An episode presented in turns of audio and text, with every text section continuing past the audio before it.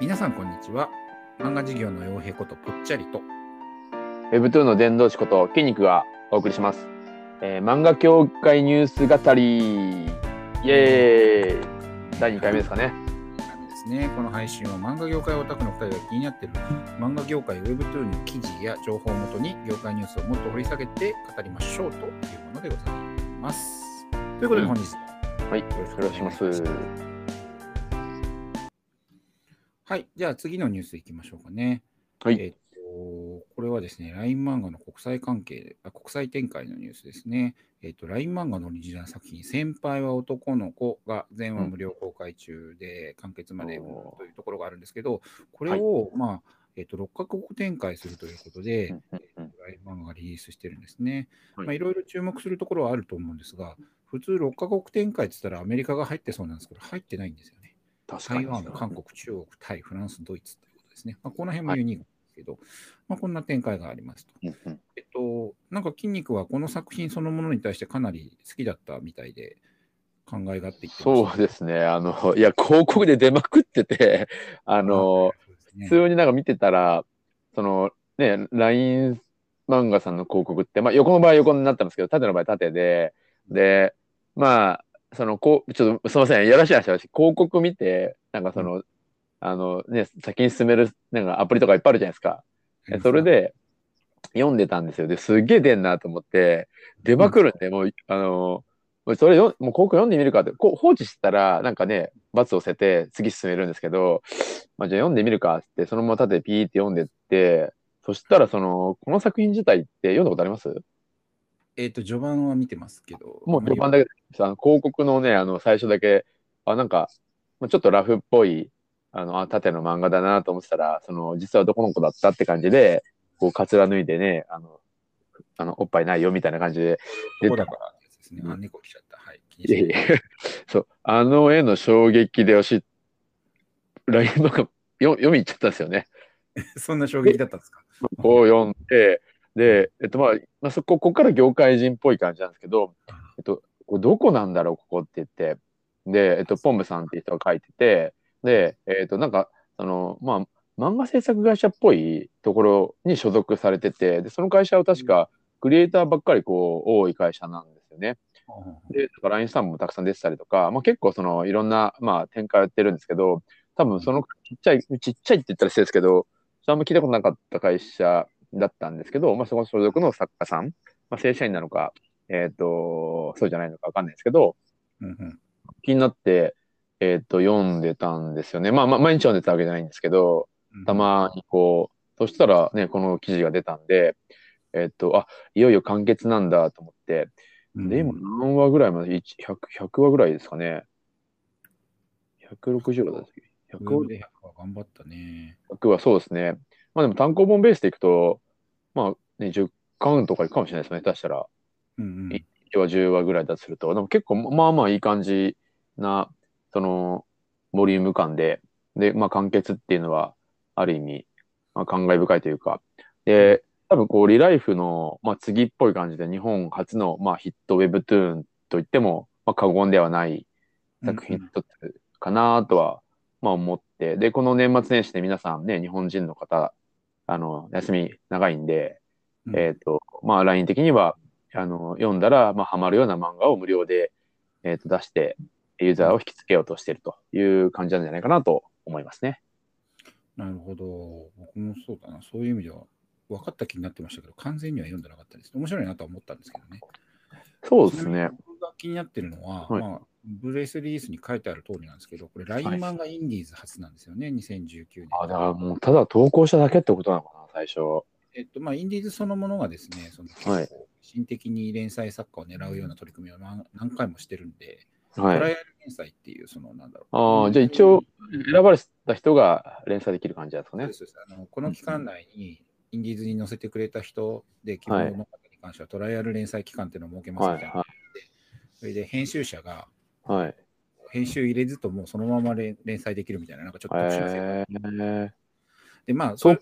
ううんうん。その仕組みも面白いんですけど、はい。え僕がまあかかん、僕は別の意味で感慨深くて、その LINE 漫画のイーズやっているその新人育成担当の人って僕すごい仲いい人なんですけど、へえそうなんですね。苦労してね、LINE 漫画の生え抜きの作家をはい立ち。上げて、連載を立ち上げてヒットを作りたいってずっとやってたわけですよ。おお。その中で、はいそ。の要するになんだ、LINE 漫画だと女神、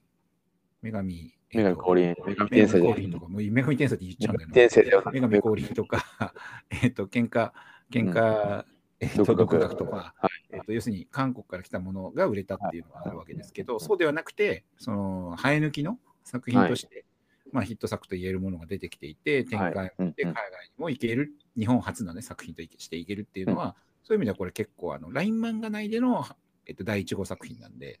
まあ、ああ、そういうことなんですね。確かに。そういう意味では大事な作品なんだろうなというふうにはですうんね、思っていてですね、よかったね、コムって思ってます。はい。うんうんうんうん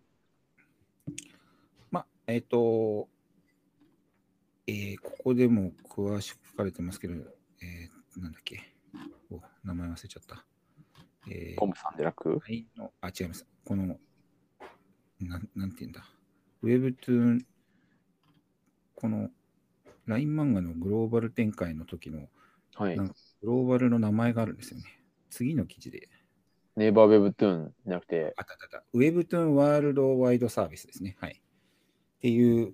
概念があって、ね、ウェブトゥーンエンターテインメント社が持ってる。で、そのその日本があは LINE 漫画で、みたいな感じなんですよね。ああ、はいはいはい。他の国はほとんどがその韓国製の Webtoon っていうアプリがそれになってるんですうんけど、うんうんまあ、まあそれに乗っかる、乗っけて出していくうんうん大事な作品っていうことなんでしょうねってことが言いたかったんでうんすけど、うんうん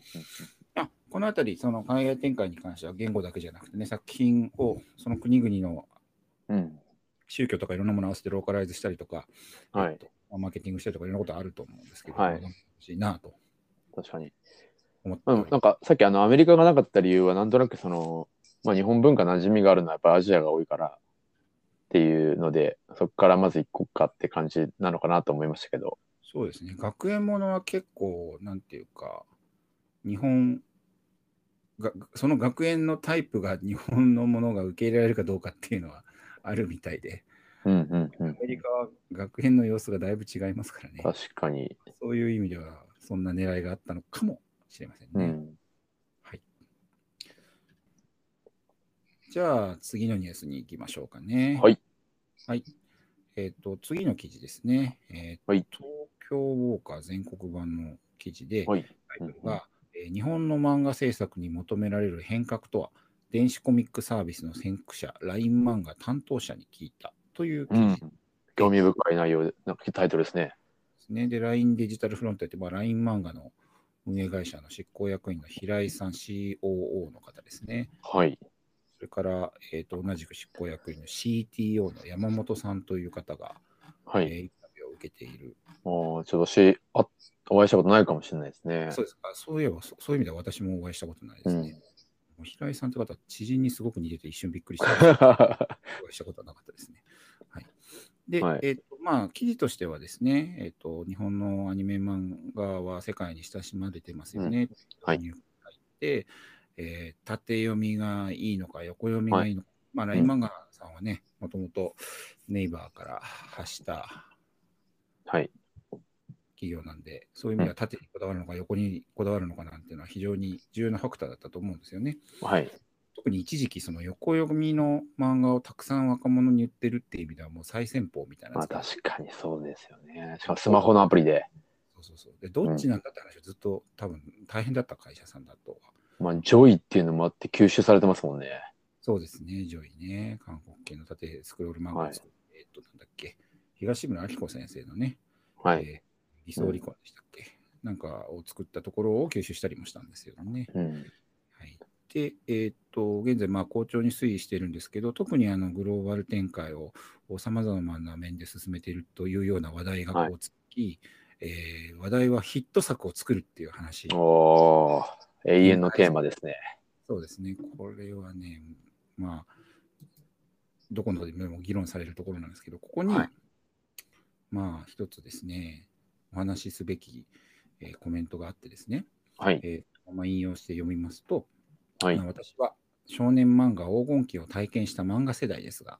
以前の正攻法は通用しなくなっている部分もありますし、コンテンツの質もガラッと変わっていますと。はい。その変化をいかに早くキャッチアップして、ユはい。ーザーのニーズに合わせたコンテンツを提供できるのか、そうした部分を突き詰めていくことが、漫画業界の発展につながると信じていますと。なるほど。いうコメントがありましてですね、これが非常に考え熱いね熱いですよね、議論としてはね。はい。まあ、その実は2010年代の前半ぐらいですかね、まだその、各 IT 企業が iPhone 以降、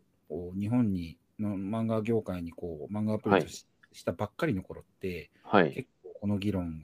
最初から戦わされていて、はい。えーまあ、IT 寄りの人たちはこうユーザーのデータを、ユーザーの動態とかデータを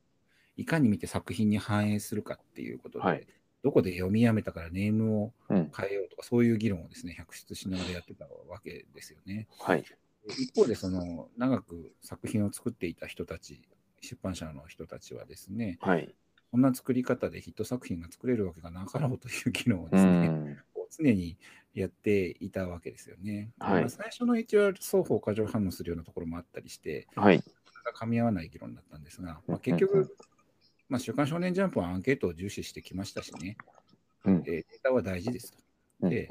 作る側は作る側で作家の作りたい形、気持ちっていうのをいかに生かすかとかでいろんな課題があって、はい。この議論はあまた繰り返されてきたんですよね。はい。まあ、自分の記事ではアキラとアキラとかドラゴンボールとか、えーと進撃の巨人とか、もう明らかにそのこれまでの文脈とかあんまりかん気にしないで、自分、はい作家が今思うことを思いっきり書いたものっていう時代を変えてきたみたいな背景もありまして、ユーザー、ユーザーって言っちゃうとね、みたいな議論っていうのはずっとあったわけなんですよね。でこれは、まあ、特に横漫画と漫画アプリみたいなはい。関係性の中では、ある程度決着がついて折り合いがついてきてたと思うんですが、はいここ。に Webtoon がはい。来たと。はい。Webtoon の市場がこれから大きくなっていくと思うんですけど、Webtoon は明らかにユーザーニーズを捉え、うんなおかつ世界にローカライズするときは、韓国の作品は、えー、なんだっけ、原作があるってことですか？原作が思いっきり日本ローカライズしますよね。なんでしたっけ、はい六本木クラブはもともとあ、イテウンクラス。あイテウォン、イテウォンって韓国の地名なんですよね。はい。でそうういったものをですね、しっかりローカライズすることが基本であるっていう考え方のもとを運営されていて、まあいい悪いという問題じゃなくて、そういうことをしっかりやるから売れてるんだっていうのが、まあ、韓国の考え方だったわけですよね。はい。まあ、そうやってマーケティング的にはめ込んできたんだと思うんですけど、うん。うん。うんこの両極の議論が Webtoon が伸びていって増えていくと、はい。よりこう重要になっていくわけですよね。そうですね。ちょっとね、ここ、多分すごい長くなるかもしれないですけど、えっと、前提として日本での会話をするのか、日本以外での会話をするのか、ここで結構、まあ、話は変わってくるかなとは思います。で今から話す私の内容としては、日本以外の、まあ、世界での、えっと観点で見ていくと、うんえっと、まあ、ネイバーウェブトゥーンの方が、えっと、作家とかそういうそのものづくり、もうなんか自分の作りたい作品を、まあ、作る場を提供している、うん。えーという印象がありますね。で、うん。カカオさんの方がどっちかっていうと、うん。えっと、まあ、さっきね、えっと、ぽっちゃりが言ってた、えっと、まあ、マーケティングよりというか、まあ、ユーザーを調べて作っていく、まあ、そういう傾向にあると。というわけです。まあ、今、柴津あー筋肉の話してくれてるのはあれですよね。その、Webtoon は韓国発だけど、その中でも2大勢力があって、一方がネイバーで、一方がカカオでっていう前提がある中で、実はその2つの勢力には特徴の違いがあったっていうことですよね。そうですねうん。ただ、えっと、その、まあ、日本から見ると、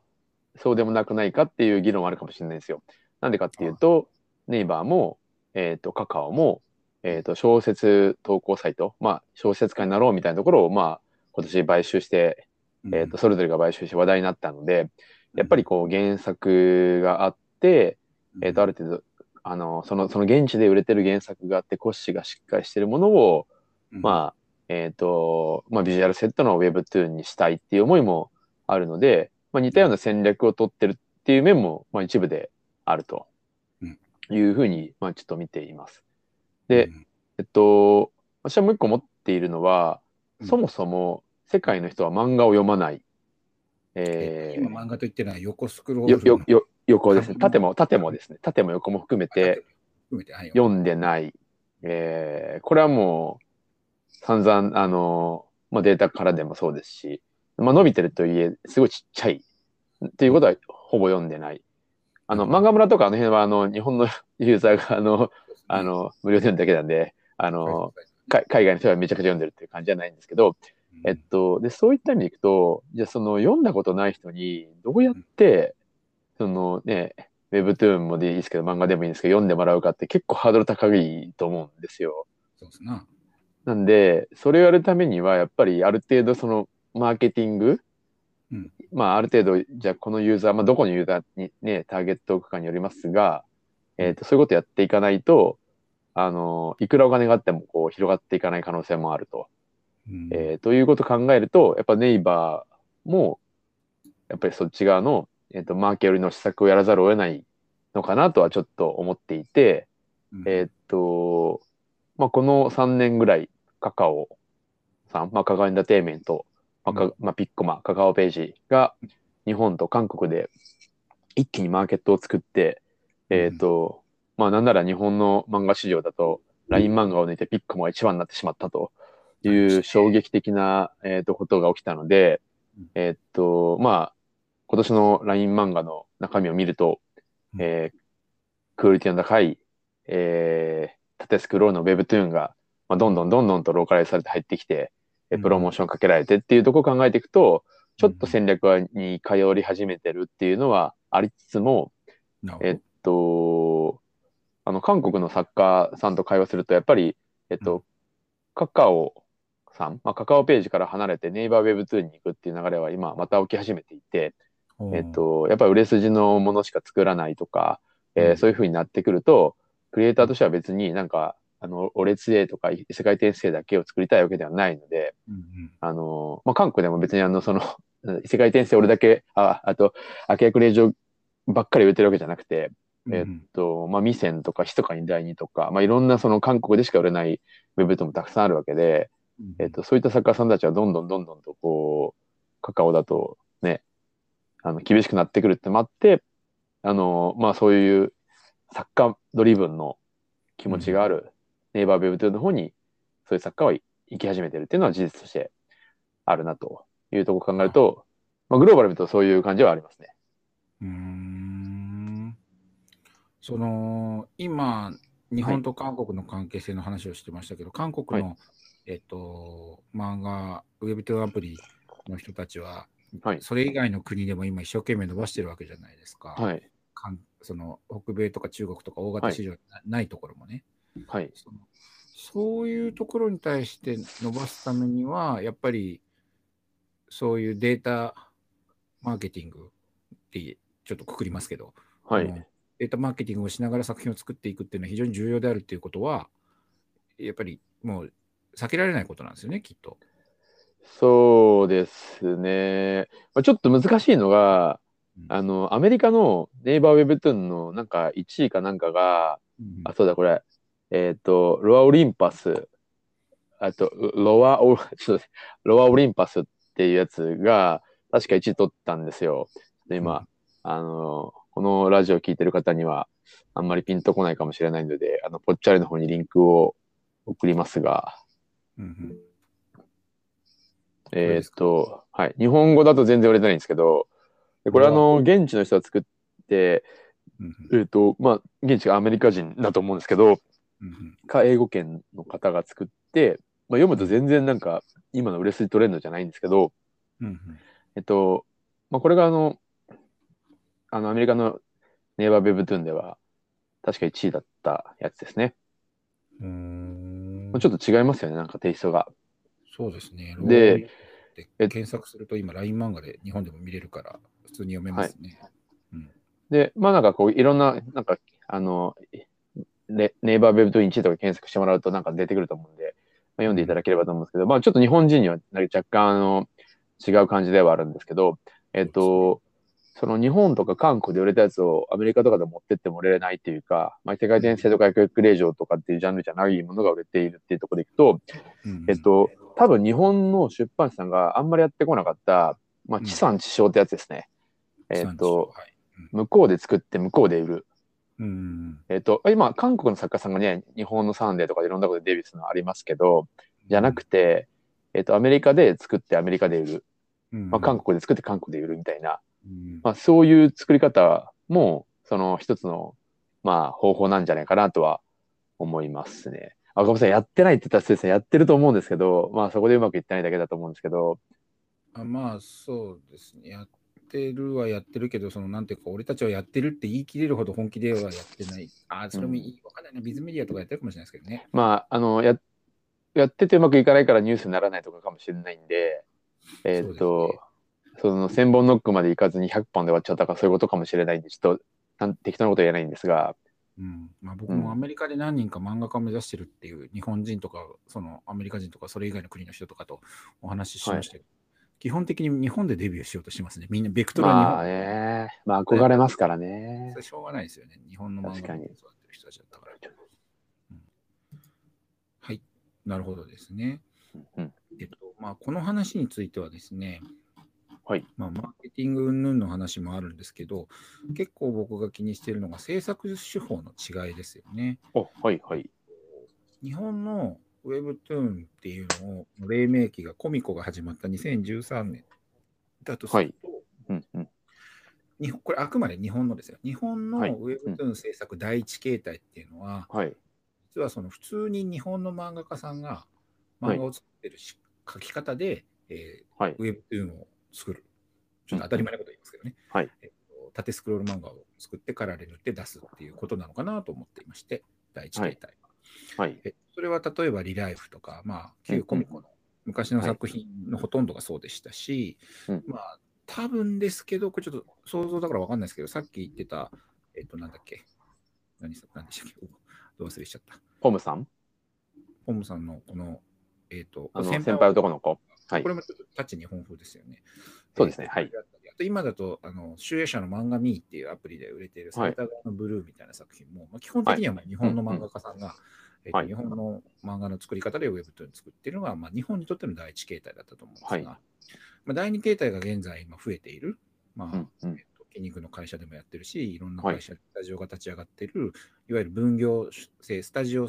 はい。制作のスタイルですよね。うん。まあ、これはまあ、日本から見ると新しく見えつつも、まあ、イメージとしては、はい。えっと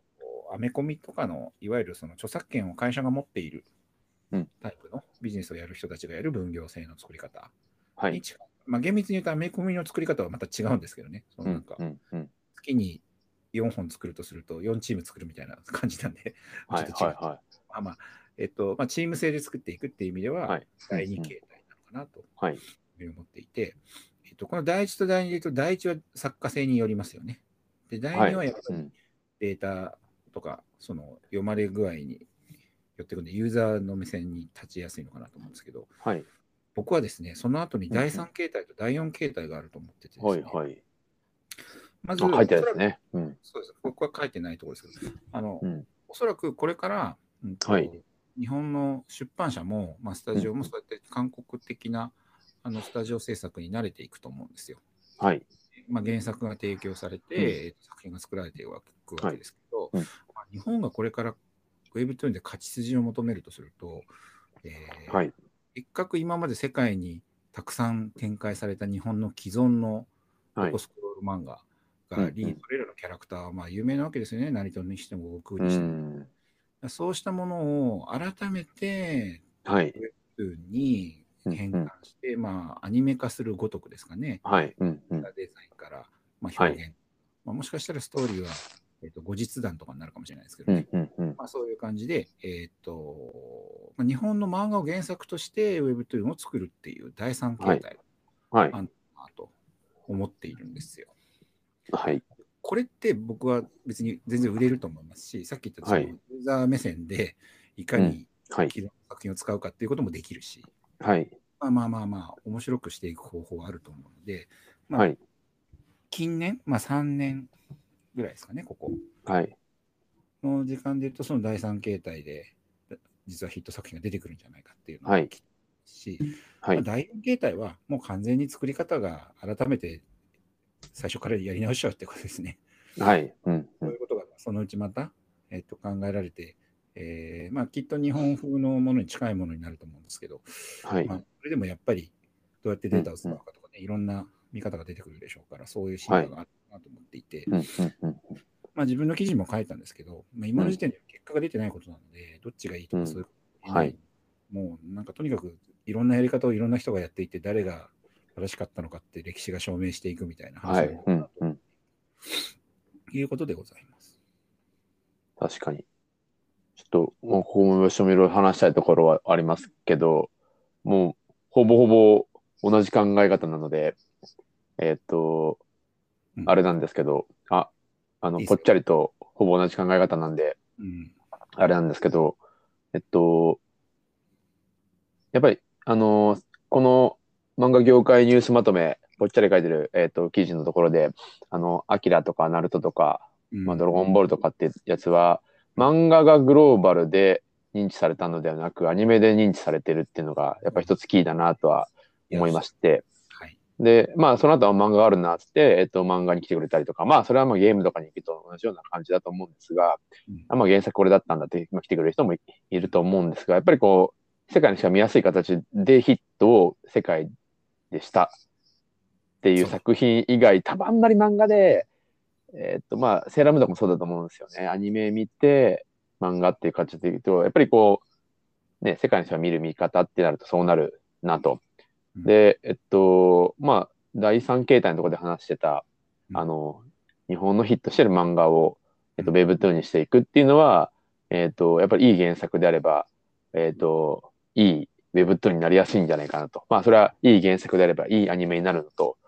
まあ、同じ感じうん。ですかね。まあ、ちょっとこれが私、ニワトリ卵どっちなのかなって思うことはよくあるんですけど、あの、いい原作だからお金が集まって、えーいいあアニメができるとか、その、だから、あの、ビジネス的にもみんな行くぞってこう行くのか、ちょっとその辺はどっちかわかんないんですけど。えっと、はい。えー、で、今だとやっぱりこう、つ漫画、横の漫画と Webtoon で使う筋肉が近いと思うんですよね。あの、うん漫画家として。うんまあ話をゼロから作るとか、キャラクターをデザインするとか、うんえーそういう能力って結構近いところにあるので、うんただ、日本だとわざわざじゃあ Webtoon で、じゃあ LINE 漫画とかピッコまで連載しますかとかっていう話は多分ならないと思うんですよ。うん、ジャンプに行きたいじゃないですか。そうですね。まあなんで多分、。才能はジャンプに向かっていると思います、。そうですすね。で、しかもなんならの伸びてますからね、日本のマーケット。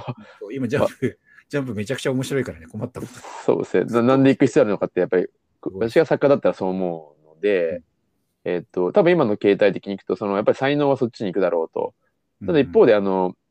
YouTuber のヒカキンみたいな人もいるわけですよ。そうっすな。なんで、あの、第4形態も、まあ今やってる人も多分いるだろうなと思って、あの、横だと無理だったけど、たね、縦だったら意外といけるわ、みたいな人って多分いると思ってて、クリエイターの中でも。今なんかじ結構一一斉にせーのでドンでなんかし動いてる気がしてて。うん。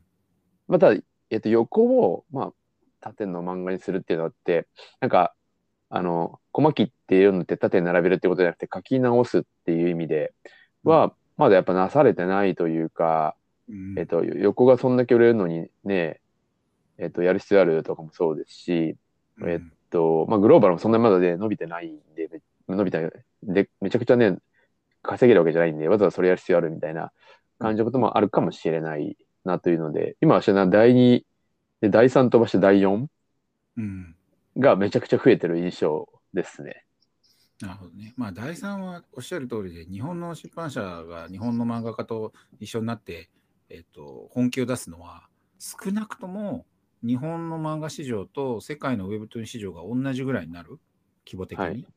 はい。以降だと思うんですよ。で、それはこの間うん別の記事で書きましたけど、まあ3年後ぐらいうんうんうん6年後にはもう2、3倍になるんじゃないかって言われてるんですけど、あまああ、はい、はい。その3年から6年後の間あたりで本気になって、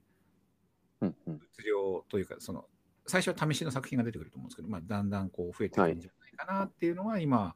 思うところですかね。ああ、そうか、大手出版社さんとかの作家さんが書くかどうかってことですかね。あの書くというか、えっと、ちょっとありていに言うと、うんとはいほとんどのヒット作家さんは、えっと、そのままウェブトゥーンに行った時に流行りの絵柄に合わないケースが多い。ああ、はいはい。で、えっと、作家さんがやることは、えー、ウェブトゥーンに自分の作品を改変するにあたって、はい。好きにやっていいよって認めてあげることなんですよね。ああ、はいはい。あそういうことですね。うんうんうん。監修しないというよりは。ちなみに、あの、この間、三田のリフサさんがイベント、あはい。インベスター Z を中国あはい。化するときに、多分佐渡島さんに言われたからだと思うんですけど、その中国ローカライズする作家さんに対して好きにやっていいですようんうって言ったら、んうんうん。監修もしないから。はい。うんうんまあ、そういうそそこまで言ってないかもしれないですけど、まあ、要するにあの全然変わっちゃってもいいですよ、中国風にって言ってて、うんそそのその心が大事なんですよね。確かに確かに。でもね、楽しいにゃススマホのゲームでも同じこと起きてたんで、あの同じかもしれないですね、本当にい。や、それは本当そうです。はいなんか、私の思うように改変してくださいって言ったら絶対売れないの法則は、もうみんなちょっとそろそろもう飽き飽き飽き飽きしてるところだと思うので、はい。まあそういうことを学んでいく過程が必要なんですよね、今、まあ、業界。確かにね。なんかある意味、どっかみんな分かってんだけど、うんうんうん失敗するってことをちゃんと一回確認しないと、まあ 変わらないっていうか。うん。確かに。まあそういった意味でいくと、あのー私の会社自体は、あんまりその、